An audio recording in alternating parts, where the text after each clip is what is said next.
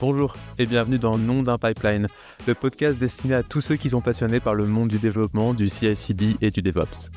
À chaque épisode, nous allons plonger au cœur des mécanismes et subtilités des processus de développement qui façonnent notre quotidien technique. Nous allons décrypter, partager et explorer tout ce qui a trait à l'intégration et à la livraison continue. Je suis Julien Donjou, CEO de Mergify, et avec des invités experts, des visionnaires et des professionnels du terrain, je serai votre guide dans cette aventure. Que vous soyez un spécialiste cherchant à approfondir ses connaissances, ou simplement curieux de comprendre les coulisses de ce monde fascinant, vous êtes au bon endroit. Alors, mettez votre CI en pause, assurez-vous de ne pas être en plein déploiement et préparez-vous pour ce nouvel épisode de Nom d'un pipeline. Salut Clément, et je te, souhaite la bienvenue dans ce premier podcast de Nom d'un pipeline. Ça me fait plaisir de te recevoir. Alors, tu t'appelles euh, Clément d'Anjou, comme moi, on a le même nom de famille, c'est bizarre. C'est fou ça quand même. Ouais, c'est exactement le même nom. Mais les hasards, et le monde est petit. Hein. Non, le monde est petit, c'est fou quoi, vraiment. Alors, je t'ai rencontré il y a très longtemps, du coup, juste pour passer le contexte. une bonne trentaine d'années, euh, dans une maternité, parce que tu es mon frère, voilà, il fallait le dire quand même. Pour le, premier épisode. Je hein. Ouais, je me suis dit que c'était bien d'inviter euh, quelqu'un de confiance et qui avait plein de trucs à raconter quand même, parce que bah, tu peux te présenter rapidement, au-delà d'être mon frère, tu fais plein de choses aussi. Alors, euh, donc ouais, je suis, alors si je, suis un peu, euh, alors je suis développeur et frère de de Julien d'Anjou aussi. Euh, donc moi je suis, je suis développeur euh, à la base. Euh, j'ai commencé comme ça et et au final, bah, un peu comme beaucoup de développeurs, je pense que j'ai j'ai un peu évolué dans tout ça. En il y a peut-être 15 ans, on faisait pas forcément de DevOps, on faisait pas tout ça, on faisait du code en PHP en tout cas, pour ma part, c'était ça. Et, euh, et aujourd'hui, euh, personne n'est parfait. Et aujourd'hui, on fait, aujourd'hui, bah, je fais euh, du développement un peu dans, dans plein de langages et, et notamment du, du DevOps. J'étais amené à en faire euh, pas mal parce que bah, parce que le métier a vachement évolué en fait. Et, euh, et du coup, aujourd'hui, je fais un peu des deux.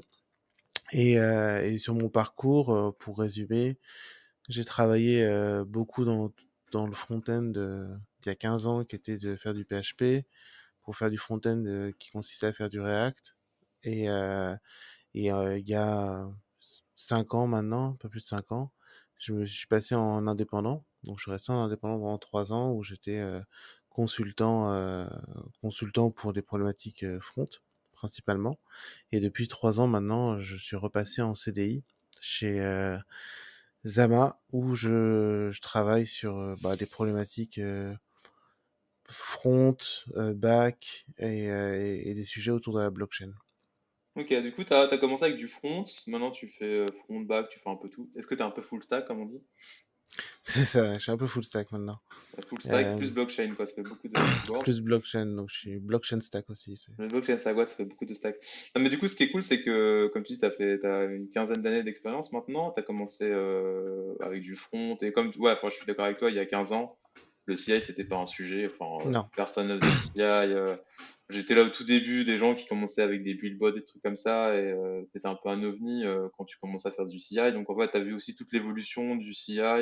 Genre côté front, moi, ça me fait halluciner le fait que le CI ait beaucoup évolué aussi, parce que je trouve ça encore plus compliqué de faire des, faire des tests d'intégration, etc. avec du front. Ça me fascine toujours le fait d'arriver à pouvoir faire ça et faire cliquer des souris automatiquement. Euh, je trouve ça assez, assez rigolo de vérifier ce qui est affiché à l'écran. Ah, mais c'est j'ai des anecdotes là-dessus. ouais, ouais, ouais bah, j'imagine. justement, c'est un, sujet, ça. C'est, c'est... Toi, toi, comment tu comment tu décriras ça justement l'évolution du CI, euh, par exemple côté front, parce que c'est un truc euh, super euh, intéressant. En fait, je vois encore beaucoup de teams qui font du CI, du test, etc. Côté back, parce que ça paraît assez intuitif. Tu fais des tests unitaires, tu commences souvent comme ça en fait. Tu fais des tests unitaires, ça fonctionne et puis tu commences un peu avoir de, de code coverage euh, de cette manière-là. Mais j'ai l'impression que côté front, tu vois encore plein de teams qui vont euh, bah, à l'arrache totale. Quoi. Oui, bah, en fait, il y, a plusieurs, euh, en fait, y a plusieurs choses. En fait, je pense que déjà les tests unitaires, effectivement, sur le côté back, c'est c'est un peu facile dans le sens où tu as une fonction, tu as des inputs, as des outputs, tu fais les choses et et c'est assez stable et tout va bien et c'est tellement euh, primitif euh, et prévisible que c'est super. C'est formidable le test unitaire en bac, c'est super. En fait, en front, c'est très différent parce que euh, c'est ça interagit avec tellement d'éléments que ce soit le navigateur dont on maîtrise pas forcément tous les aspects, les latences du network, les, enfin, il y a beaucoup, beaucoup de choses qui, qui, qui jouent dedans. Et ce qui fait que les tests, tout ce qui est test unitaire, par exemple, n'a pas existé pendant très longtemps. Et en fait, le front, ce qui était particulier, c'était que les premiers tests étaient vraiment des tests pas end-to-end, quoi. C'est-à-dire des tests où on teste vraiment l'interface, etc. Et, et ça, c'est en fait la, nature, on va dire imprévisible, fait que bah, ça a mis du temps à, à être adopté par, par les développeurs front parce que c'est c'est extrêmement frustrant en fait de, de, run un test et, et il marche une fois sur deux parce que la connexion était pas bonne, parce que parce que la DB était pas dispo, parce que le site externe dont on dépend est mort, etc. Ou un JavaScript qu'on inclut dans une page. Par exemple, un JavaScript qu'on va inclure qui est bloquant, c'est-à-dire que tant que ce JavaScript n'est pas chargé, la page va pas charger. Et si le JavaScript il est hébergé sur un site externe et que le site externe est mort, bah, le test peut foirer en fait. Donc des genres de choses qui sont euh... donc c'est beaucoup plus compliqué à tester de façon et beaucoup plus frustrant à tester. Donc du coup euh... donc je pense que le front a évolué euh, plus lentement que le back sur ces sujets-là, mais c'est vrai qu'aujourd'hui il y a, de plus en plus d'outils et... et et ça s'améliore de, plus en plus. Ouais, je, je, je vois tout ce que tu veux dire. En fait, ce que je trouve facile quand tu fais des tests unitaires ou sur du back, etc., c'est que si les développeurs sont bons, ils font du code qui est assez proche du code fonctionnel. Donc, euh, tu as des fonctions euh, qui peuvent être pures ou comme tu dis, en fait, tu mets tu, pour un input donné, tu as, as, une output donnée. Et si tu pas de side effect, tu pas d'effet de bord, tu pas de modification euh, dans, dans, dans, tes, dans ce que tu donnes en argument, etc., bah, du coup, tu pas de problème. Mais en fait, ouais, le front, c'est complètement pas ça. Si tu as forcément des effets de bord, c'est que tu cliques sur un bouton, il se passe un truc de l'autre côté. Si c'est pas, je modifie le, le bouton et tu as tellement de ouais, de trucs externes souvent, parce que tu as du bac, de la base de données, du réseau, etc. Le réseau, genre, c'est le pire, en fait. Tu as forcément quelqu'un qui va marcher sur le câble à un moment ou un donné, à un moment ou un autre. Et euh, qu'en fait, c'est foutu d'avance. Tu sais que tu vas, que ça va être la galère totale, quoi. du coup, tu dis que les outils ont évolué. C'est vrai que, enfin, moi, je connais pas trop ces outils-là. C'est pas mon domaine de prédilection. Mais euh, je sais qu'il y a des choses comme euh, Cypress, ce genre d'outils maintenant qui existent et qui existent pas il y a 10-15 ans. C'est quoi pour toi, là, tu as vu l'évolution en fait de, où on part, où est-ce qu'on est aujourd'hui et peut-être même où est-ce qu'on va demain en fait dans ce genre de truc? Bah, Je pense que, que les, les, en fait déjà pendant très longtemps ça a été euh, Selenium qui a été euh, le, le, maître étalon pour les tests euh, fonctionnels, on va dire. Et Selenium, euh, ouah, c'est pas foufou quoi. Il y a beaucoup de problèmes avec Selenium de, de base en fait. Ce qui était en fait, le, problème surtout, c'était, euh, bah, on veut cliquer sur un bouton, le bouton est pas encore là, donc il fallait attendre qu'il apparaisse. Donc c'est une espèce de, donc il y, a beaucoup de soucis euh, de, ouais, de, de, de, charger les choses. Je pense que ce qui se passe aujourd'hui, c'est des tests qui sont euh, entre les deux, on va dire, où en fait on va tester davantage. Bah, on peut voir des approches unitaires comme comme sur Gest par exemple, où on a la possibilité en fait de tester le, HTML sans faire du test end-to-end.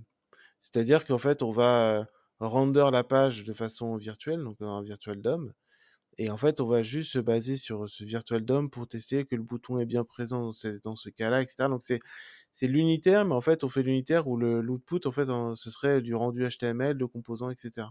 Donc en fait, ça fait un c'est une évolution qui, est, qui est, très positive parce que pendant très longtemps, faire de l'unitaire, c'était comme faire de l'unitaire sur du backend. C'était une fonction et tu calcules la fonction et tu fais ça en, JavaScript, mais c'était pas, ça n'allait pas jusqu'au bout. Là, c'est un peu entre les deux parce qu'on va pouvoir euh, bah, une partie euh, et, se dire bon bah je veux render cette page-là, est-ce que le render va bien fonctionner sans pour autant lancer un vrai navigateur, etc.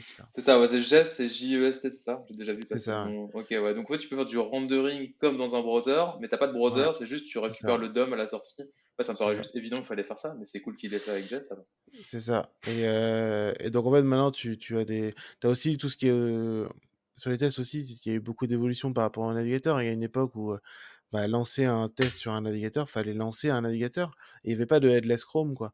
Donc en fait, il fallait vraiment lancer un. Ce que j'allais dire, est-ce que les, des, des, des, des, toolings comme Node, par exemple, qui n'existaient pas non plus il y a 15 ans, qui sont ouais. en fait le moteur JS qui était finalement sorti du browser et qui est devenu bah, du coup, un moteur à part entière, on pouvait même faire du backend avec, du coup, des gens qui font du backend en Node, et en JavaScript, ce qui n'était pas possible avant, est-ce que du coup, est-ce que Node aussi a vachement aidé, euh, j'imagine, ce genre de développement?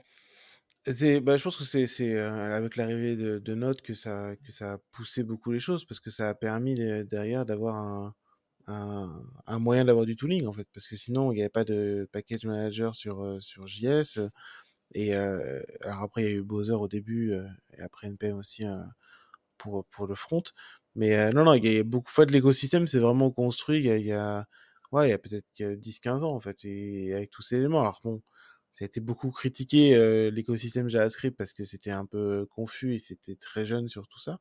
Puis c'est un langage aussi qui est qui est pas un langage enfin, qui est un langage de scripting à la base donc qui a qui a pas eu la meilleure, qui part de loin, on va dire et mais au final, aujourd'hui, bah, on voit l'évolution. C'est-à-dire qu'aujourd'hui, il y a énormément de de tooling et des problèmes, qu'on avait il y a 15 ans, existent, quasiment plus et heu et évoluent vraiment dans vraiment dans le bon sens, quoi. Donc heu et le deuxième point où l'évolution, du coup et c'est normal, c'est que vu y a ce tooling, il y a une évolution des mentalités. C'est-à-dire que moi, j'étais indépendant pendant 3 ans où j'étais, heu, embauché pour en leading technique. Donc sur des sur des problématiques, heu, front principalement, et heu et sur des de dire, bah, en général, c'était beaucoup de pédagogie avec les équipes, heu, des boîtes en disant: «Bah, voilà, on va on va faire du React maintenant, je vais vous expliquer comment ça fonctionne, comment on va migrer et cetera». Mais il y avait aussi une partie d'évangélisme sur la partie CI en disant, bah, c'est quoi une CI? C'est quoi du CD? Pourquoi faut faire des tests? Pourquoi faire tout ça? Et en fait, quand il y a les outils pour et que les gens rencontrent beaucoup moins de frustration parce que, à chaque fois qu'il y a un run de CI, ça marche. Pas des trucs où ça marche une fois sur deux. Bah, c'est beaucoup plus simple en fait, d'avoir une adoption en fait. Et les gens, ils voient vraiment un intérêt et ils voient vraiment un un un enfin, un intérêt et puis une phase enfin, ils accrochent au truc et et ça devient dans dans les habitudes, quoi.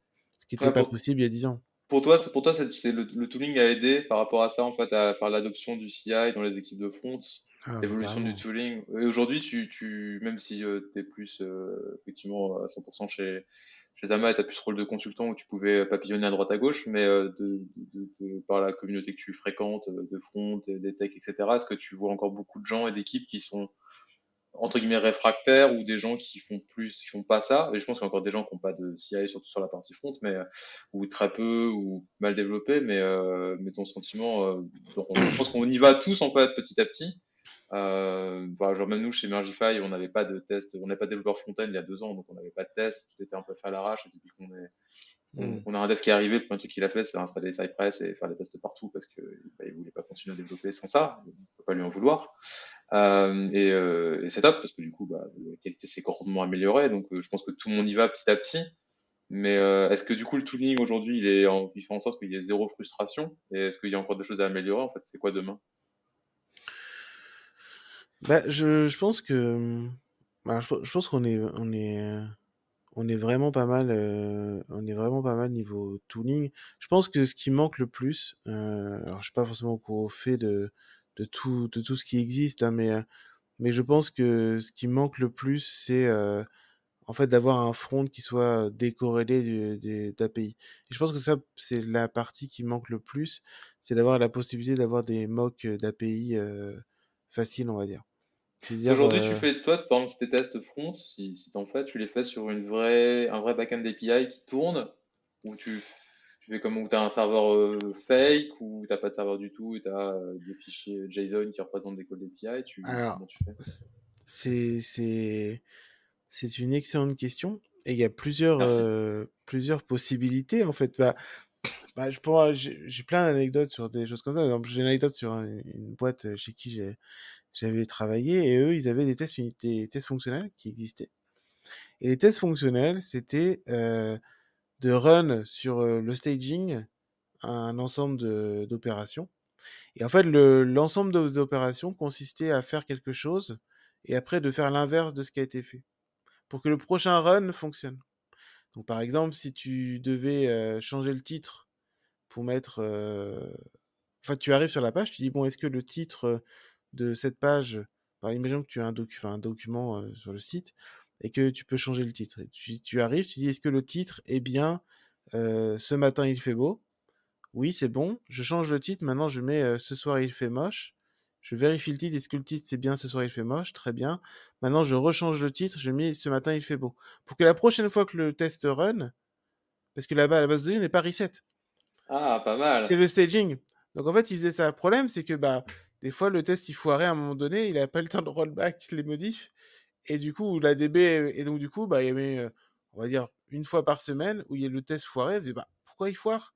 Et il dit ah on a mis le staging un jour donc du coup en fait ça a pas dû mettre à jour le truc et du coup c'est ça et donc ce qui se passe c'est que bah la question existentielle dans ce cas-là c'est qui s'occupe de regarder les tests qui foirent? Et, et en fait c'était ça le souci c'est que les gens se disent ah bah ça foire oui c'est normal ça arrive une fois par semaine et donc personne ne s'en soucie en fait et, euh, et donc du coup c'était assez rigolo parce que bah soit tu, tu l'ignorais et j'ai vu ça dans d'autres boîtes aussi, où soit c'est ignoré, soit quand ça foire comme ça, de façon random, c'est désactivé. Ils disent, ouais, bon, on sait pourquoi c'est, ça marche pas, euh, c'est à cause de ça, ça.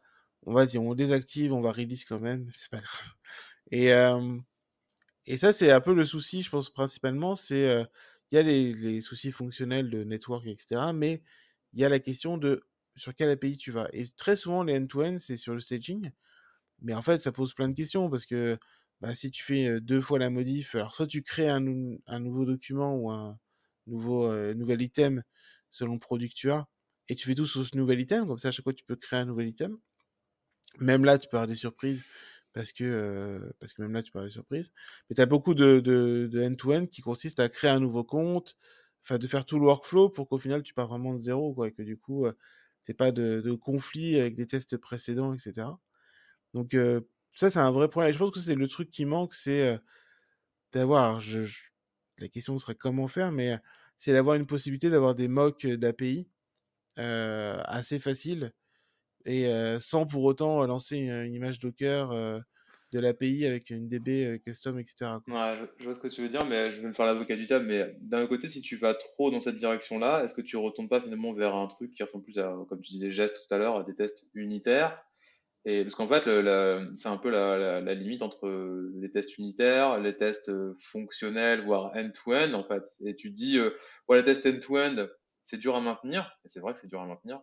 Mais est-ce qu'en fait, les tests end-to-end, c'est pas la vraie vie. Et euh, c'est pas aussi ce que tu as envie de tester. C'est-à-dire qu'en fait, tu dis, euh, oui, mais des fois, ça bug. Est-ce qu'il y a ci, il y a ça? Mais en fait, tes utilisateurs, ils vont aussi avoir ces bugs-là parce que dans la vraie vie, il y a ci, il y a ça. Est-ce que tu dois pas finalement avoir du code et euh, être résistant au genre de problématiques sans essayer tout en tant que développeur de t'isoler de ça et de se dire non mais en fait moi ce problème-là ça m'intéresse pas, je veux juste être dans mon petit bocal à moi avec euh, mon truc euh, isolé, comme tu dis, pas lancer tout le back-end, le machin que je maîtrise pas trop et que des fois il y a des problèmes de réseau et ça me saoule parce que ça m'empêche de merger. Ah évidemment la vie est faite de compromis, hein, donc je dis pas que c'est pas non plus une bonne solution de s'isoler, mais comment on fait? En fait, je pense que le... pour moi tu as grosso modo trois choses que tu veux tester. Euh, tu as les tests unitaires euh, en général et les tests unitaires euh, comme avec Gest. Et ça, c'est génial. Mais en fait, tu testes pas tout en fait avec ça. Tu testes juste la logique, que ça affiche les bons composants au bon endroit, etc. Ça, c'est une, première chose. Et ensuite, il y a un deuxième test qui est utile et qui est pas du end-to-end et qui est un peu entre les deux. C'est le test de ton site en vraies conditions sans éléments extérieurs. Pourquoi? Parce que ton site, tu veux le tester sur mobile, tu veux tester sous Chrome, sous Firefox, sous Brave, sur tout ça. En fait, tous ces tests-là, t'as pas envie qu'ils foirent à cause de l'API, en fait. T'as juste envie de voir si le rendu est OK, si les boutons s'affichent bien, si le menu qui est hamburger menu sur mobile, il est bien là sur, Safari, etc., etc. Donc en fait, tous ces tests-là, t'as envie de les valider sans qu'il y ait des éléments extérieurs, en fait. Que si ça foire, c'est un problème de rendu. Et une fois que t'as testé ça, voilà, après, tu peux faire ton end-to-end, tu là, ça foire, tu peux dire c'est l'API, c'est le front, c'est peu importe, quoi. Mais, mais c'est un autre cas d'usage, en fait. Sur ton end-to-end, tu vas pas tester sur tous les navigateurs, tu t'en fous dans l'absolu, quoi. Tu veux que tu sais que ça fonctionne sur ton navigateur avant, donc là, tu veux juste tester que, bah voilà, sous Chrome, normal, est-ce que je peux faire une transaction et que, et que l'API va bien répondre et que ça interagit bien, que j'appelle la bonne API, etc.. Donc, c'est deux, cas d'usage différents. Si tu commences à faire tes tests Safari, euh, mobile, etc., sur, euh, un truc end-to-end avec une vraie DB, euh, tu peux, mais en fait, tu multiplies les chances de que ça foire. En fait, tu testes 10, browsers, ben, il faut que tes 10 runs fonctionnent, et a un qui, qui va foirer sur Safari, la prochaine fois ce sera Firefox. Enfin, t'as plus de consistance. Est-ce que c'est à cause du navigateur ou c'est à cause de, de l'API qui n'a pas répondu à ce moment-là? Et tu sais pas quoi. Donc c'est un peu, c'est un peu ce truc-là. En fait, c'était être isolé parce que on a encore envie d'être isolé. Après, tu as le test end-to-end euh, connecté, mais c'est différent. Quoi. Ok. Euh, non, mais je vois tout à fait, suis, je suis complètement d'accord avec toi là-dessus. Je pense qu'il faut différents niveaux, ça dépend de ce que tu testes. Si tu testes la partie vraiment affichage, il faut le faire de manière isolée. Si tu testes le workflow end-to-end, il faut effectivement des, vrais composants. Donc, Mais du coup, la, question suivante, c'est comment tu fais pour, au niveau de, de d'être développeur, d'arriver à leur faire faire ça, c'est-à-dire à leur faire cette bonne, cette bonne scission entre les différents niveaux de tests et surtout écrire les tests, parce qu'en fait, c'est quoi le, est-ce que pour toi naturellement ça se fait, c'est-à-dire que les devs ils vont euh, se mettre euh, en marche pour euh, écrire les bons niveaux de tests, faire les tests fonctionnels quand il faut, tests plus côté unitaire ou d'affichage, etc. Ou est-ce que tu te rends compte qu'en fait c'est assez vite bâclé? Et comment tout à l'heure tu disais qu'il y avait finalement le tooling jouait beaucoup. Ça je pense qu'effectivement quand tu as un CI qui est en mauvais état c'est très compliqué de mettre les gens de les faire grimper à bord. Mais euh, c'est quoi ton expérience là-dessus euh, actuellement ou même dans tes expériences passées euh, où tu as pu intervenir? Ah, il y a une première question qui est importante c'est est-ce que c'est le développeur qui le fait? Moi j'ai j'étais dans des sociétés je vais pas dire de nom mais où l'idée c'était ce n'est pas les développeurs qui font les tests. C'est une qui fait les tests C'est la bonne question. Non, c'était les tests end-to-end sont faits par la QA. Et euh, donc, il y avait deux personnes qui faisaient Mais ça. en dans... manuel, parce que moi j'ai vu des départements QA de faire des tests en manuel avec non. des plans de test. Hein, donc, euh... Non, non, non. Eux, ils le faisaient eux-mêmes, mais en fait, ils le faisaient. Euh, euh, en fait, ils le faisaient eux-mêmes dans une techno que, que seuls eux maîtrisaient. Je crois qu'ils le faisaient en Java. Personne dans la boîte faisait du Java. Et, euh, et, donc, ils étaient à deux pour faire ça. Et, et en fait, le, la problématique qui s'est trouvée euh, assez rapidement, c'est que bah, euh, la boîte était quand même assez grosse. Hein, donc, euh, donc, du coup, il y avait des, développements continuels. En fait, il y avait des sprints avec nouvelles features, etc. Mais en fait, la QA, elle n'arrivait pas à suivre. En fait, il y avait des modifs de partout. Les tests, ils foiraient tout le temps. Mais en fait, elle était quasiment pas au courant des choses. Et puis, elle avait trop de modifs à faire par-ci, par-là. Trop de choses, quoi. Et, donc, bon, ça a été un peu... Bah, évidemment, les tests ont été jetés à la poubelle rapidement parce qu'au final, ils cassaient tout le temps. Donc, au final, bah, les maintenir devenait ingérable. Et, euh, parce que du coup, tu maintiens, enfin, dans l'idée, c'est que quand tu relises des trucs, il n'y a pas les tests qui tournent, parce que du coup, non. tu peux pas faire tourner les tests dans le ciel, enfin, tu les fais tourner après, enfin, tu merges ton code oui, et après, tu fais. Euh, il faisait, en fait, la, la, QA faisait des tests, en fait, c'était rigolo parce qu'il faisait des tests, euh, et puis si ça foirait, bah, il modifiait les tests pour que ça passe. En fait, il savait pas trop si vraiment euh, c'était normal. Tu sais pas ce que tu testes. Ouais, c'est ça. Tu, sais pas ce que tu testes. Les tests, c'est censé ah, être des specs en fait. Si tu, voilà, si tu le, fais pas le du. bouton du... est bleu maintenant. Est-ce que c'est normal? Bon, On va dire que c'est normal. Je vais corriger pour que. Donc, du coup, ça n'avait pas de sens. C'est genre, bah. C'est le contrat du test driven development en fait. C'est que tu écris des tests au hasard pour valider un instant T, mais tu sais pas ce que tu valides. En fait. Voilà, ça a changé. Si... Voilà. Est-ce que c'est bon ou pas? Bah, tu valides ce qui est en l'état. Donc, ça n'avait pas de sens. Donc oui, mais c'est une vraie question parce qu'il y a des boîtes qui fonctionnent comme ça. Alors bon, peut-être qu'il y en a d'autres qui fonctionnent, qui peuvent arriver à fonctionner comme ça euh, correctement avec une bonne communication entre les features et tout ouais. ça. Mais euh, mais c'est donc moi personnellement, je, je, je pense qu'il faut que ce soit fait par les développeurs parce que je pense que euh, c'est eux qui sont à même de savoir les changements et les évolutions qu'ils ont eu et qu'est-ce qui doit être testé. Ça c'est c'est ce que je pense. Et aussi pour euh, bah parce que en fait quand tu tu crées un produit et que tu engages une armée de développeurs pour faire ce produit. Je pense que prendre des gens à part pour faire de la, de QA et du test end-to-end, bah, en fait, à un moment donné, faut, ça scale pas, quoi. Enfin, t'as, as QA, tu vas prendre une armée de développeurs pour faire juste de la QA, et puis avec la communication, etc. Enfin, c'est, pas forcément le plus simple. Donc, je pense que le mieux, c'est de le faire ça, et après, bah, heureusement, il y, a les outils. Enfin, je pense que si tu fais du front, et ça concerne le front, bah, il y a les outils en JavaScript. Donc, si tu prends des, des développeurs front, ils vont faire du JavaScript, donc ils devraient pouvoir s'en sortir. Ils sont pas obligés de faire du Java.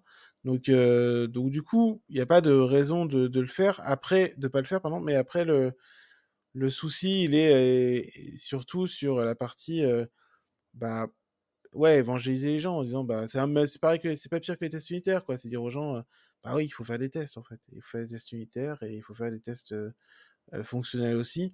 Et dire ça. Mais le deuxième point euh, qui est important, et là c'est peut-être où la QA est importante aussi, c'est euh, les plans de test quoi. C'est dire bah tu tu c'est bien que les développeurs s'en occupent et les codes, mais en fait, il faut quand même avoir une logique de qu'est-ce que tu testes, qu'est-ce qui est important, quels sont les use cases qui vont foirer, parce que le problème des développeurs, c'est qu'on est toujours un peu biaisé en se disant je vais tester ce que, lesquels les plus normaux, mais les edge cases, tu vas pas forcément les tester. C'est là où l'expertise d'un QA est hyper importante parce qu'il va pouvoir te dire bah non, en fait, là, c'est oui, ça marche ton truc de base, mais ce cas-là, ce cas-là, ce cas-là, faut les tester. Unitairement, déjà, c'est intéressant, mais aussi end-to-end. Et c'est là où le QA peut être intéressant de venir plus en, en expertise, de dire voilà tous les scénarios qu'il faut écrire et euh, avec euh, bah, un utilisateur qui est de tel type, un utilisateur qui est de tel type, etc. Est-ce que, le, est que le produit, si tu as un product owner dans ta, dans ta, dans ta team ou dans ta, dans ta boîte, etc., est-ce que le produit est aussi responsable de ça? Parce qu'en fait, je me pose la question, lorsque tu décris des scénarios, euh, est-ce que tu penses que c'est le, le un niveau un petit peu plus bas, mais est-ce que le voilà un produit qui définit comment ça doit fonctionner n'est pas aussi en mesure d'aider sur cette partie-là, enfin d'aider sûrement, mais est-ce qu'il a une responsabilité aussi à, ton sens euh, là-dessus? Euh, Totalement. Pour moi la c'est lié au produit. Hein. En fait c'est déjà déjà un QA va être très très lié au bah, cas d'usage des, des, des utilisateurs, c'est-à-dire que font les utilisateurs sur le site, qu'est-ce qu'ils veulent faire, comment ils veulent faire et, et clairement c'est lié au produit. Alors est-ce que c'est le product manager qui fait ça directement pour une, une startup ou est-ce que dans une équipe plus grosse c'est un poste dédié? Ça, ça, dépend, mais oui clairement c'est du produit. Enfin, pour moi la QA c'est c'est clairement c'est clairement ça quoi. C'est clairement ça. C'est de savoir les de connaître le produit suffisamment pour savoir quels sont les, les bah, le, enfin, de tester le tunnel d'achat, tous les cas, etc. de tunnel d'achat, si, ouais. enfin, tous les trucs, quoi. Non, non, ça, ça, ça, me paraît logique. Mais du coup, euh, et, du coup, pour revenir plus à aujourd'hui, toi, ce que tu fais euh, chez Zama, etc., comment ça se passe avec, euh, peut-être pas avec la partie front, parce que du coup, tout à l'heure, on, on disait que tu étais euh, full stack blockchain. Euh, ça ressemble à quoi votre, votre, voilà, votre façon de fonctionner humainement dans, dans, les, dans, les, dans les équipes? Et c'est quoi même votre, votre tooling aujourd'hui? Sur quoi vous bossez en termes de CI, en termes de techno? Qu'est-ce que vous regardez pour le futur d'où vous venez? Euh, Alors nous, on est sur euh, GitHub Action euh, depuis le début. On était sur GitHub Action. Et au niveau, alors bon, il y a plusieurs projets chez Zama. Moi, je suis plus sur la partie la partie blockchain. Sur, on, a sur la partie blockchain des des forks de projets open source où on fait des modifications. Euh, donc là-dessus, euh, on, a, une CI, euh, classique de tests, etc. On n'a pas de déploiement, on n'a pas de CD, on a juste de la CI, mais sur des tests unitaires. Et, ça, c'est à peu près partout pour tous les projets, c'est un peu ça. Là où la CI, elle devient plus compliquée aujourd'hui, et, c'est une des problématiques qu'on a beaucoup aujourd'hui, c'est l'interconnexion entre les projets. Euh, en fait, aujourd'hui, au niveau de, Zama Blockchain, on a un projet. Alors, pour résumer très rapidement ce qu'on peut faire chez Zama, euh, niveau blockchain, on, développe une solution pour faire du chiffrement homomorphe sur euh, une blockchain Cosmos, pour faire simple. Euh, Aujourd'hui, c'est ça. Et en fait, la blockchain Cosmos, euh, c'est plein de repositories qu'on doit modifier, qui sont open source. Il y a Go Ethereum, qui est une IVM, une IVM open source, etc. Donc, tous ces projets-là, on va les, on les a etc. Aujourd'hui, une release euh, de FHEVM, euh, ça consiste en fait à euh, récupérer euh, bah, chacun de ces repos et euh, de les assembler pour en faire une image Docker. Euh, aujourd'hui, on fait beaucoup avec ça, et de release une image Docker pour simplifier, on va dire ça. Et, euh, en fait, on se rend compte que bah, ce qu'on aimerait au final, c'est de faire un monorepo, quoi. C'est de se dire, on fait un monorepo où on met bah, tous les, toutes les briques de la blockchain côte à côte.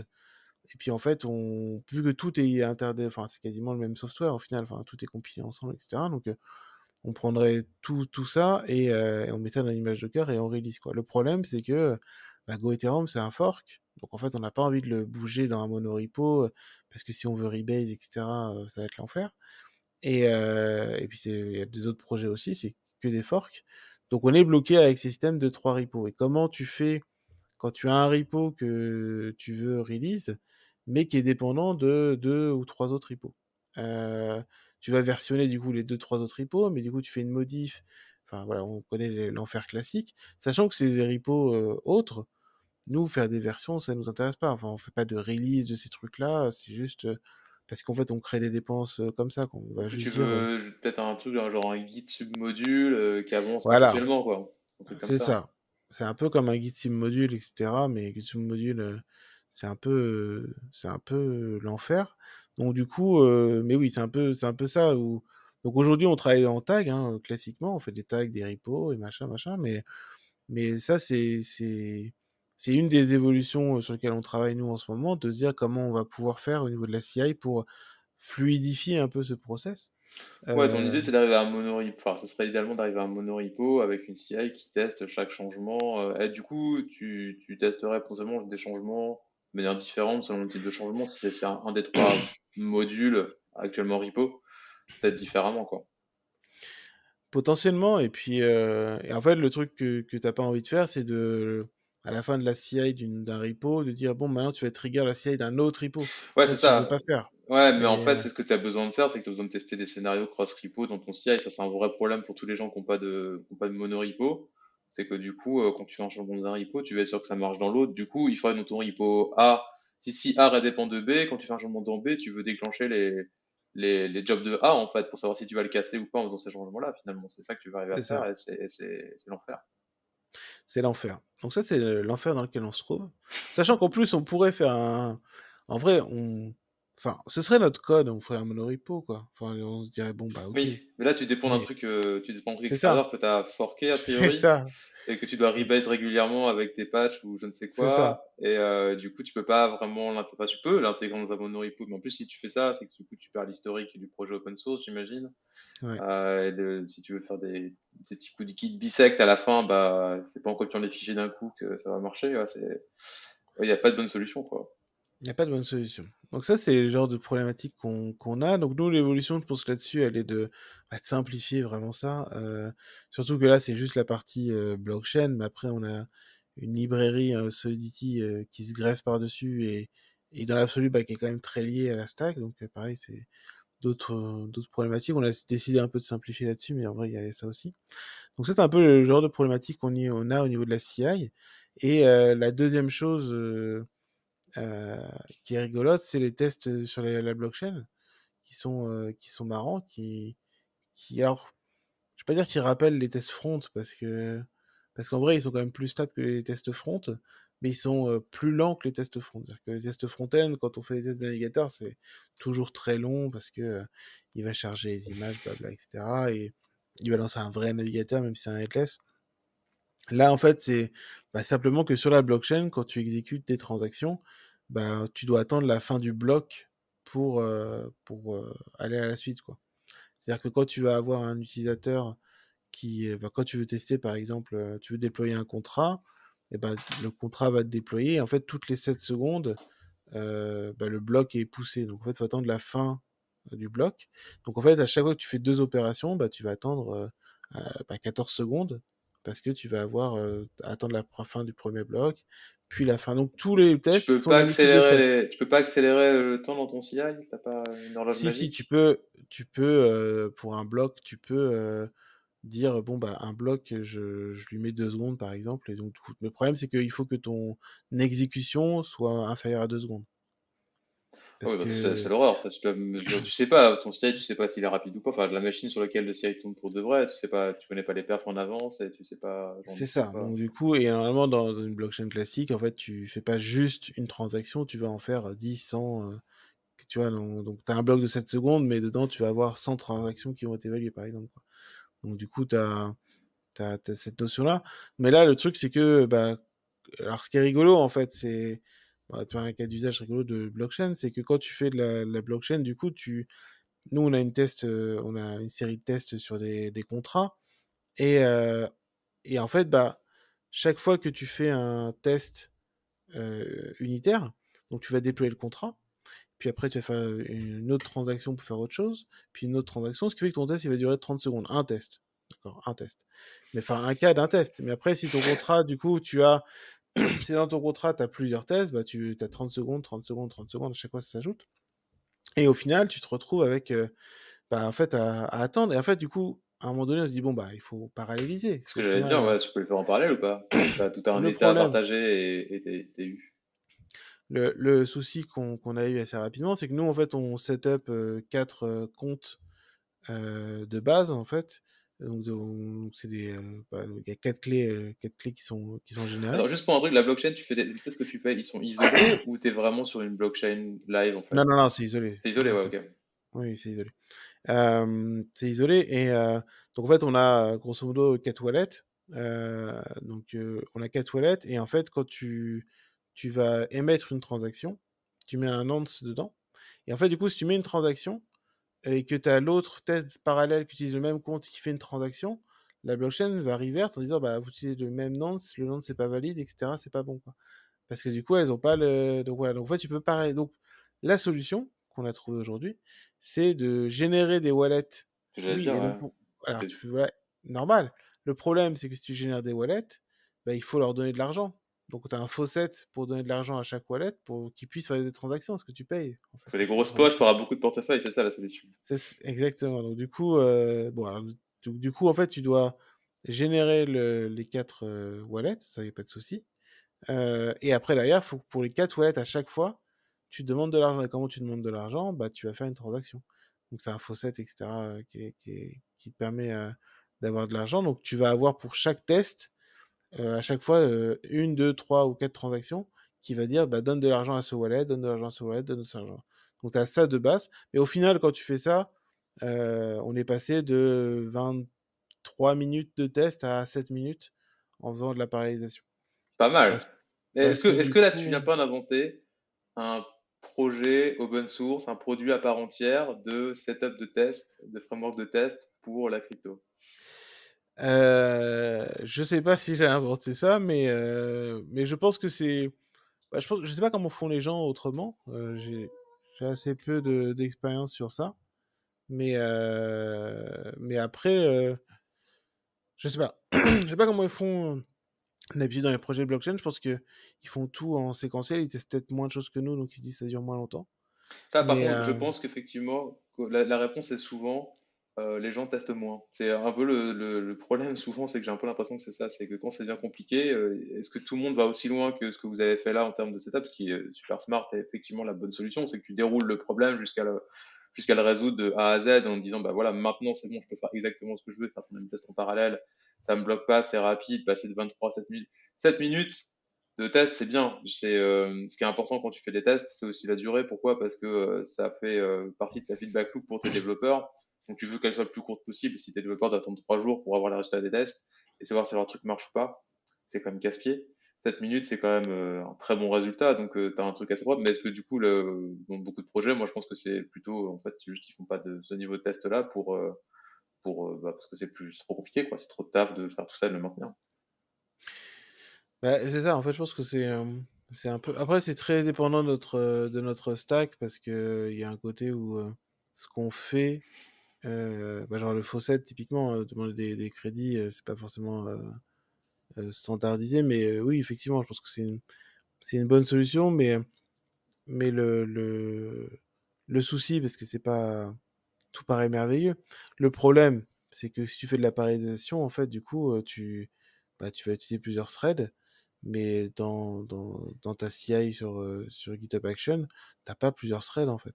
Donc quand on run la parallélisation sur de la CI, bah, ça va pas plus vite en fait. ça va le même durée en fait au final. Bah, tu peux mettre des machines plus grosses sur GitHub Action, tu as quand même des, des tailles de machines. Ouais, alors c'est ça. C'est un peu la prochaine étape qu'on qu'on va faire parce que bon, là 20 minutes, tout c'est pas, ça nous dérange pas trop que ça soit 20 minutes. C'est au moins local de, sur la machine du dev, tu peux, tu peux bah, aller plus vite.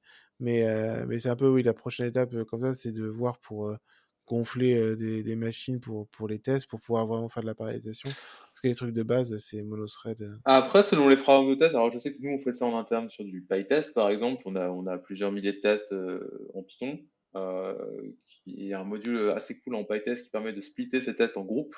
Et de stocker leur temps. Bon, je vais pas entrer dans les détails techniques maintenant, mais grosso modo, c'est possible. Et en fait, ce qu'on fait, c'est qu'on, tu peux utiliser des matrices, euh, ça s'appelle des matrices sur euh, GitHub Action. Et en gros, tu fais des groupes de tests. Donc, si tu as 1000 tests qui durent une heure, tu peux découper ça en 10 et avoir 100 tests euh, qui tournent en, en gros euh, des groupes de 6 minutes, 10 groupes de 6 minutes, et tu peux splitter comme ça tes tests avec, sur plusieurs euh, workers GitHub Action avec chacun un subset des tests. Alors ça dépend des langages, nous on le fait avec Python et PyTest, il y a un petit module dans PyTest qui permet de faire ça. Euh, ça dépend peut-être de, de, ce que vous faites derrière, si c'est du Go ou un truc comme ça, il y a peut-être d'autres modules. Mais euh, c'est aussi une technique, alors fait, l'avantage de ça, c'est que le parallélisme avec des threads, déjà bon, Python ça marche pas très bien, les threads au niveau performance ça améliore pas des masses vu que tu as toujours le global interpreter log de Python qui t'empêche en fait d'avoir des threads très efficaces euh, encore dans les versions actuelles de Python. Peut-être que ça changera dans le futur, mais euh, du coup nous le, le, le, notre problème de perf c'est que bah que Python grosso modo qui prend qu'un CPU, t'as beau mettre des machines plus grosses, ça va pas plus vite non plus. Donc la vraie solution c'est d'avoir plusieurs Python qui tournent sur plusieurs machines ouais. et donc de splitter les tests. ça ça marche très très bien parce qu'on a une suite de tests qui doit faire je pense euh, ouais, une bonne euh, trentaine de minutes, 40 minutes maintenant. Et du coup on l'a divisé maintenant en 10 et on a 10 fois 4 minutes en parallèle. Du coup, la feedback ouais, est super rapide, quoi. Donc, euh, en 5 minutes, grosso modo, tu as, le, as, le feedback euh, de ta PR et c'est quand même euh, assez cool pour les développeurs et tu peux merger assez rapidement derrière, même quand ça rentre dans la merge queue, etc. C'est rapide de refaire 5 minutes de test, pas à 40 minutes, quoi. Mais je pense que ce serait. Euh, bah, déjà, monter la machine sera déjà une première solution, mais effectivement, oui. en splitter comme ça, ce sera, ce sera utile, surtout que le, le, enfin, à mesure que tu, que tu développes des, des contrats et des choses comme ça, et que nous, aujourd'hui, c'est beaucoup des exemples hein, liés à ce qu'on fait. Et, euh, et aussi, le, le, enfin, plus tu vas rajouter des exemples et plus tu voudras les tester, plus ça va être long. Quoi. Et, euh, et je pense que splitter à un moment donné, c'est pas. Je regarderai si c'est possible euh, avec Ardat. Mais euh...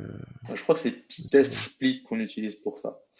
Voilà, juste euh, pour ceux qui voudront tester en Python, euh, avec Pytest Split, on peut euh, spécifier comment découper. Et en plus, il est bien parce que il stocke le temps d'exécution des tests. Enfin, c'est un peu l'optimisation, moi, je trouve cherry on the cake. C'est qu'en gros, il stocke le temps de, de, de, run des tests dans un fichier qu'on peut stocker sur un storage en GitHub Action. Et ça permet de savoir s'il y a des tests qui sont très longs, en fait. De pas avoir tous les tests qui, qui durent une minute, par exemple, dans un seul worker dans un seul runner. Sinon, forcément, tu auras un déséquilibre dans les runners. Et là, en fait, ils balancent bien tous les, tests selon leur durée d'exécution pour qu'en moyenne, ils aient à peu près tous le même, euh, le même temps d'exécution. Donc, ça marche vraiment bien pour le coup. On en est assez content de ça. C'est bien une solution. Après, niveau blockchain en général, euh, c'est hormis les temps hein, qui sont euh, toujours un peu astronomiques, mais, euh, mais qui peuvent, ouais, peuvent être réduits par la parce que bah, dans un blog, du coup, il n'y a pas qu'une transaction, il y en a plein. Mais, mais du coup, ça se passe plutôt bien. Moi, je, découvre un peu hein, depuis un an ce monde-là. Et, en fait, ils ont déjà le tooling. Alors, ce qui est rigolo, c'est qu'il y a plein de tooling. En fait, il y a un peu deux écoles. il y a l'école Rust et l'école JS. Vu que tout est en Solidity, enfin, en tout cas, pour la partie IVM, c'est du, du Solidity bon bah Solidity c'est un langage euh, euh, qui, est, qui est interprété par une, une la VM du coup. Mais il n'y a pas de tooling en Solidity quoi. C'est pas un langage que voilà que tu vas exister sur ton ordinateur quoi. Donc euh, ce qui est ce qui est rigolo c'est que du coup bah quel écosystème choisir quoi? Est-ce que c'est npm avec JS est-ce que c'est autre chose? Et, et, donc il y a beaucoup de tooling qui sont autour de JS en fait. Beaucoup beaucoup. Par exemple dans Solidity euh, tu, quand tu vas écrire ton contrat, la plupart du temps, tu vas taper le, le, nom du package qui est sur NPM, ça va, genre, dans des outils comme Remix par exemple, et ça va récupérer le projet sur NPM. Donc NPM est devenu un peu de facto le, le package manager de Solidity. Et, mais en même temps, en même temps, il y a des outils aussi en Rust, comme Foundry par exemple, qui, qui permettent de, de comment dire, bah, en fait d'avoir des toolings de compilation de, contrats Solidity, etc. Parce que bon bah Rust c'est quand même euh, très bien. Et, euh, et, du coup il y a un peu deux écoles sur euh, sur ça. C'est assez rigolo. Euh, c'est assez, rigolo. Un peu les deux quoi. Un peu les deux. Et je voulais dire dans, dans, ton équipe actuelle, comment ça se passe au niveau de la CIA C'est-à-dire que vous êtes tous responsables de la CI, de, de ce qu'elle fonctionne bien, je dirais d'avoir une bonne hygiène de test, euh, que ce soit, vous faites du, dites que vous faites pas de déploiement continu pour l'instant, donc mm. potentiellement vous avez un mode de fonctionnement où vous mergez, vous avez une CI, vous mergez des PR, mais après il se passe rien. Vous relancez la CI après, j'imagine, pour être sûr que ce que vous avez mergé fonctionne. Sauf si vous avez une merge Oui, bien sûr. Vous relancez derrière. Euh, oui, la CI est, euh, la CI est, de facto, euh, en test de facto au merge, etc. Donc ça, classiquement, on va dire unitairement. Et après, les, les tests, en fait, pour faire, pour faire, pour faire simple, on a une, toute la partie stack aujourd'hui blockchain qui, qui a ses tests unitaires, etc. Et ensuite, en fait, on a la librairie. On a une librairie en Solidity. Et cette librairie, avec des contrats qui sont écrits avec, etc., c'est le test qui dure 20 minutes. Et en fait, cela sert un peu le test end-to-end, en fait. C'est-à-dire que si, sur la blockchain, la dernière release de la blockchain, tu vas pouvoir run tous les contrats, bah, tu n'as rien cassé. Quoi. Ça marche toujours, la librairie fonctionne toujours. Donc c'est un peu le test ultime, on va dire, c'est que tu as tous les tests unitaires, etc. Et en fait, avant de faire une release, ce qui va se passer, c'est qu'on va run, on va prendre la librairie FHEVM, la librairie Solidity, les contrats qui sont associés et testés avec, et, et on va run tout ça dessus. Ce qui nous permet en fait d'avoir un espèce de test d'intégration euh, de, de, la blockchain et vérifier que bah, rien n'a été cassé, que ce que nous on a rajouté euh, fonctionne toujours, euh, etc. En fait, la librairie, en fait, faut comprendre en fait, tu as une partie blockchain avec une EVM donc pour run du code Solidity et en fait nous sachant qu'on rajoute des fonctionnalités à cette EVM et ben en fait pour tester ces fonctionnalités on a besoin de la librairie Solidity, des contrats, etc., pour tester là-dessus, pour voir que tout marche bien, etc. Donc c'est un peu un, un truc en, deux temps.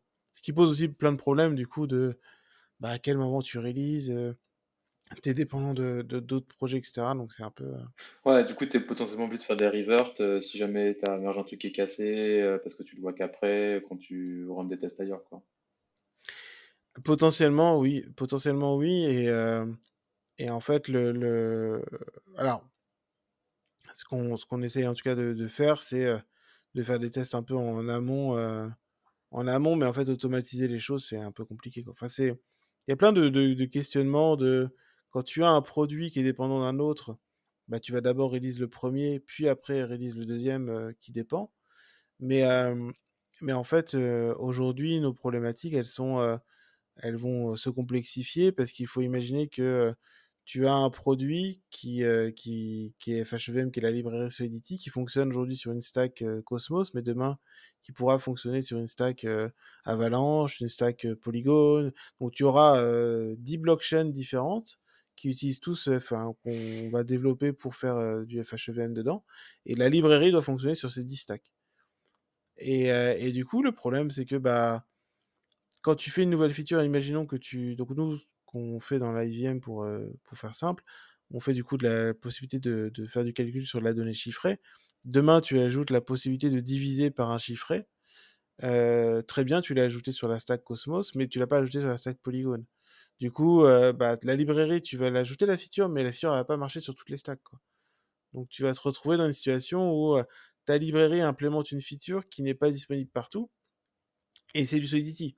Donc tu peux pas faire du feature flag en te disant ouais, importe la librairie, mais alors si éventuellement, éventuellement tu peux te dire ça, si tu fais genre importe lib slash slash Cosmos si tu es sur une blockchain Cosmos ou lib, tu vas avoir plusieurs builds différents, à la limite ça serait possible, de release ça dans un package, ça serait possible, mais après c'est pas fini, c'est que très bien, tu as une blockchain Cosmos, tu as une blockchain Avalanche, tu as une blockchain machin. Nous, ce qu'on développe, euh, c'est une stack technique que après on va avoir avec des partenaires en disant bah vous voulez lancer votre blockchain basée sur Polygon, très bien, on a une version Polygon où ça marche. Et en fait le truc c'est que bah tu vas faire des mises à jour, mais en fait le délai avant que ces clients mettent à jour, ça va prendre du temps. Ils acceptent les modifications, il faut que tous les clients de la blockchain mettent à jour. Donc en fait, tu as aussi ce délai-là de dire je vais release une librairie qui va peut-être marcher sur Polygon, mais peut-être que cette blockchain-là va pas forquer la chaîne pour avoir la mise à jour, celle-là peut-être oui. Donc voilà, c'est un peu le truc, c'est que tu as une espèce de latence où tu as, besoin d'être rétrocompatible, évidemment, parce que quand tu as un contrat qui est publié maintenant, il faut qu'il puisse marcher dans, dans 10 ans. Donc, tu dois forcément être Ça, tu le testes aussi, ce genre de scénario, du coup? Bah, Tu le testes, en fait, parce que tu vas tester des, des contrats. Enfin, tes contrats, ils ne doivent pas bouger logiquement dans le temps, en fait. Si à un moment donné, ça marche pas et que tu dois modifier ton contrat, c'est pas possible. Tu peux pas modifier le contrat. Donc, il faut partir du principe que tu écris des contrats qui fonctionnent à l'instant T, et ces contrats, ils sont inscrits dans le marbre, parce que, euh, bah, vu qu'ils ont marché un jour, potentiellement quelqu'un l'a publié. Quoi. Ok, donc en fait, tu écris des contrats que tu gardes toute ta vie dans les tests, potentiellement, parce qu'ils devront marcher toute ça. ta vie. Quoi. Donc, euh, ça, c'est pas le plus compliqué, ça, en général. Enfin, pour le code, euh, pour les tests, c'est pas compliqué. Pour le code, c'est plus difficile de gérer. Souvent, la rétrocompatibilité, c'est un peu casse-pied. Ça fait beaucoup de, beaucoup de trucs, de code à garder, des fois, quand tu envie de t'en débarrasser. C'est ça. Ça, c'est la, la plaie des développeurs, mais malheureusement, ouais, du coup, vous avez vraiment le pire pire des cas, c'est que vous avez des contrats, des trucs où, inscrits dans le marbre où ça peut jamais, euh, jamais changer, jamais revenir en arrière et on n'a pas le droit de casser tout ça. C'est ça, et tu peux pas, euh, et puis évidemment, enfin, toute la librairie qui, enfin, le contrat embarque la librairie, une version de la librairie spécifique. Si c'est une version buggée, bah, bah, ce sera la version buggée. Quoi. tu dois implémenter les bugs et les garder, c'est toujours la, le truc assez drôle. Euh, Donc, euh... J'aime beaucoup la, la, philosophie de Linus Torvalds là-dessus, où il y a eu beaucoup de, de bugs euh, depuis le début dans, dans Linux et, euh, et, dans, les, dans les appels, etc., mais avec des applications qui dépendaient entièrement des, des, des appels système buggés et qui a dit bah, on ne corrige pas les bugs du coup, parce qu'ils dépendent de ça, et si on corrige les bugs, ça va casser les applications et c'est inadmissible. Donc, de traiter les API comme des contrats aussi à ce niveau-là, même quand tu as des bugs, là, vous n'avez même pas le choix parce que que c'est encore plus euh, inscrit dans le marbre. Il y a pas une mise à jour de contrat, du coup, si je comprends bien dans ce genre de truc. Quoi. Tu peux pas fixer les non, contrats. Non, non, non, tu peux pas. Tu peux pas même mettre à jour les contrats, donc euh... donc oui, au final, tu te retrouves avec une situation où c'est c'est ouais, c'est particulier, c'est particulier. Et donc euh, toutes ces complexités, enfin, toutes ces choses-là. Alors là, nous, on est très euh, très tôt dans le dans le projet, euh, mais mais on sait déjà qu'il y a plein de questionnements qui vont se poser par rapport à ça, euh, de comment, euh, comment la CI est, est, va pouvoir euh, aider et valider que, que bah, tout fonctionne bien. Quoi. Ça, c'est pour le côté technique et pour le côté organisationnel, comment ça se passe du coup euh, J'ai tout à l'heure, tout le monde est responsable de la CI. Quand elle est cassée, qui c'est qui s'en occupe? C'est Vous avez des gens dédiés à la CI, vous avez les développeurs qui se prennent tous par la main et qui y vont? Alors, on a, on a un on a des profils, alors on a des personnes qui sont plus responsables que d'autres, on va dire. Il y a des gens, disons, qui, qui a, on a tous des profils ingénieurs. Après, il y a des gens qui sont qui ont pris après à bras le corps le problème. Je pense à une personne dans l'équipe notamment qui a qui a vraiment vraiment pris le sujet complètement et qui s'est un peu dédié à ça parce qu'il y avait tellement de, travail, de, réflexion. Donc, on, a beaucoup discuté lui et moi notamment. Et lui a vraiment euh, fait, fait, tout le boulot. Donc c'est un peu lui le monsieur, euh, le monsieur DevOps CI dedans, même si à la base, voilà, c'est un ingénieur qui, qui développe quoi. Mais, mais du coup, il est un peu là-dessus. Est-ce que ça lui plaît Tant que ça lui plaît, il fera ça. Et, puis après, il repassera peut-être sur le développement. Donc aujourd'hui, c'est un peu dans une phase où c'est un peu à la bonne volonté de, des gens mais on a quelqu'un de, depuis quelques, quelques mois maintenant qui, euh, qui a une casquette euh, beaucoup plus euh, DevOps et qui va beaucoup plus s'en occuper. Donc en fait, on, l'idée c'est un peu au bon vouloir de tout le monde, on va dire. Et, et, les rôles se sont faits un peu au fur et à mesure, quoi. Un peu au fur et à mesure. Mais je pense que c'est pas mal comme ça parce que ça permet aussi de, de bah, que tout le monde en, en prenne conscience, en fait. Tout le monde en prenne conscience et que chacun euh, bah, se sentent responsables parce qu'en fait, s'il y a un truc qui casse, tu vas euh, tu, tu vas t'en occuper. Si euh, il y a un workflow qui qui fonctionne pas bien, bah tu peux te le prendre toi-même et c'est déjà arrivé que des développeurs se disent bah attends ce truc là moi il me convient pas je vais le changer donc c'est le ownership est, est partagé un peu naturellement pour l'instant et on n'a pas de rôle à attribuer dans l'équipe même si on a un profil qui est, qui est beaucoup plus DevOps mais ça n'empêche pas tout le monde de, s'impliquer. Puis on a tellement de repos aussi que, enfin moi par exemple, je m'occupe beaucoup du, du, client, du client JavaScript dessus. Bon bah la, partie CI c'est moi qui m'en occupe quoi, parce que c'est moi qui travaille le plus dessus quoi. Mais, mais le ownership est un peu, ouais, un peu partagé. Ça se passe bien, ça se passe bien surtout parce que on a quelqu'un qui, qui, a pris le truc à bras le corps, donc, donc du coup, ça, ça, avance très très bien sur ce sujet. Quoi. ce que je vois souvent, c'est que quand tu n'as pas trop, trop, trop de. Quand tu as une petite équipe, souvent l'ownership le, est partagé entre les développeurs, ça, ça marche assez bien. Après, quand tu commences à avoir une, footprint, une empreinte qui est assez grosse en termes de, de, de code base et compagnie, tu as souvent besoin de support en fait sur la partie CI sans avoir forcément, enfin à terme tu peux avoir une équipe dédiée, mais euh, aussi avoir, euh, je dirais, euh, une personne au moins dédiée qui fait le support, le soutien en fait aux développeurs. Ça veut dire que les développeurs sont pas responsables du CI, mais mais des fois il y a mmh. des problématiques qui sont plus peut-être d'infrastructure ou peut-être de tooling ou où tu as besoin de passer vraiment beaucoup de temps sur le CI pour le faire fonctionner à long terme et pas juste de corriger des tests qui effectivement est comme tu disais tout à l'heure directement la responsabilité du développeur. c'est quand même vachement bien d'avoir quelqu'un qui aide là-dessus, surtout bah ouais comme tu disais tout à l'heure vous avez des problématiques où tu poses des questions sur du multi-repo, de déclencher des tests d'un repo, d'un autre, etc. Donc, tu as besoin d'avoir une sorte d'orchestration presque au niveau de ton CI et de tout ce que tu veux jouer comme test et valider. Qu'à un moment, euh, un seul, enfin, un développeur qui est dédié à ça, qu'on peut appeler un ingénieur CI ou, DevOps ou comme on veut, euh, ça commence à avoir beaucoup de sens, quoi. Mmh. Bah, c'est un peu, c'est un peu là aujourd'hui ce qui se passe, c'est que, euh, bah, typiquement en fait là sur ces problématiques, par exemple de d'avoir trois repos, mais finalement t'en veux qu'un, etc., etc., et d'interdépendance. On, bah, on a clairement aujourd'hui des, des, gens dans l'équipe qui se dédient quasiment qu'à ça pour résoudre le problème, pour trouver des workflows. Typiquement, de se dire bah, comment tu vas tester, tu vas tester, est-ce que tu peux publier une image Docker temporaire et que tu puisses tester avec cette image, comment tu remontes la version, etc. Enfin, des trucs, ouais, des trucs que, que, tu, que tu fais un peu d'industrialisation de, de, de déploiement d'images Docker, ou ce genre de choses. Et euh, oui, clairement, tu dois vraiment faire des. des... Tu as besoin, en fait, d'allouer des ressources à ça, en fait, euh, au bout d'un moment, en fait. Et, plus ta stack se complexifie, et plus tu en as besoin, en fait. Ouais, ça, ça me paraît logique. J'ai une dernière question pour toi. Euh, question, pas question piège. Euh, tu as pas mal parlé du coup de ce que vous faisiez en CI, de, des problématiques que vous aviez, etc. Et est-ce que tu saurais dire euh, un truc trouves super cool dans votre CI, voire un truc que tu recommanderais, euh, comme tout à l'heure on parlait un peu des trucs de front, etc. Mais dans votre CI actuel ou dans ton expérience, un truc, euh, tu dis vraiment ça en termes de CI, c'est vraiment cool, un truc dont tu es super content, que tu utilises aujourd'hui, un truc à regarder dans tous les, les toolings, les, les langages que vous pouvez utiliser ou que tu as pu utiliser dans le passé? Euh, très bonne question. Très bonne question. Euh, c'est compliqué à répondre parce qu'il y a des choses que, que j'ai trouvé formidables quand c'est lancé, mais aujourd'hui ça paraît tellement banal que. Genre même Geste par exemple, je trouve ça. MGS euh, Geste, Geste. Ah, Geste, pardon, Geste, ouais. Geste, qui, qui, était extraordinaire quand c'est sorti, mais bon, aujourd'hui c'est tellement banal que c'est pas forcément fou. Euh, non, honnêtement, là en chose récente. Comme ça, moi, je pense que moi, la dernière découverte que, que, que j'ai trouvée, c'est toute la partie Ardat et, et, tout le tooling autour de la, blockchain.